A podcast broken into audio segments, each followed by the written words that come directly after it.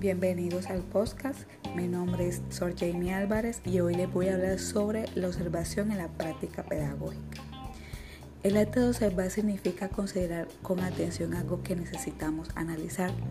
Muchas veces observamos movidos por el interés. Se puede definir la observación como uno de los recursos más ricos con que el maestro cuenta para evaluar principalmente lo que se refiere al proceso educativo de aprendizaje de sus estudiantes. Los profesores observan espontáneamente y manejan muchísima información que aprovechan para mejorar su enseñanza y adaptarle a la clase en general y a cada estudiante en particular.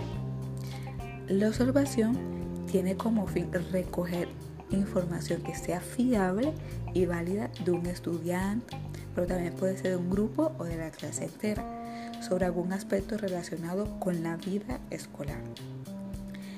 Sea quien sea la persona que observe, los resultados deben ser semejantes. Por eso es necesario repetir este, esta observación en distintos momentos o días para controlar el riesgo derivado de la subjetividad. Si el profesor no se impone unos objetivos, difícilmente podrá calibrarse la validez de la información recogida. La mayoría de las situaciones del aula, lo normal es que el propio profesor sea a la vez el observador. Es lo que se llama como observación participativa, la cual resulta muy adecuada para llevar a cabo una evaluación formativa. Eso es uno de los caracteres, características propias de la observación, que concibe eh, lo que es la evaluación y la enseñanza de aprendizaje está muy determinada por estos dos actos.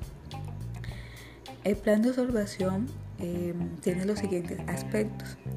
El propósito de observación, donde se determina los objetivos, el tipo de observación que puede ser formal o informal y también puede ser de manera general o parcial los medios de instrumentos para la observación, como pueden ser los registros, fichas, anotaciones, grabaciones, fotografías, etcétera, el tiempo que se requiere para obtener esa información que necesitamos, los procedimientos que validan esa observación, como son las comparaciones, las situaciones similares, el estudio por especialista, las conversaciones, etcétera.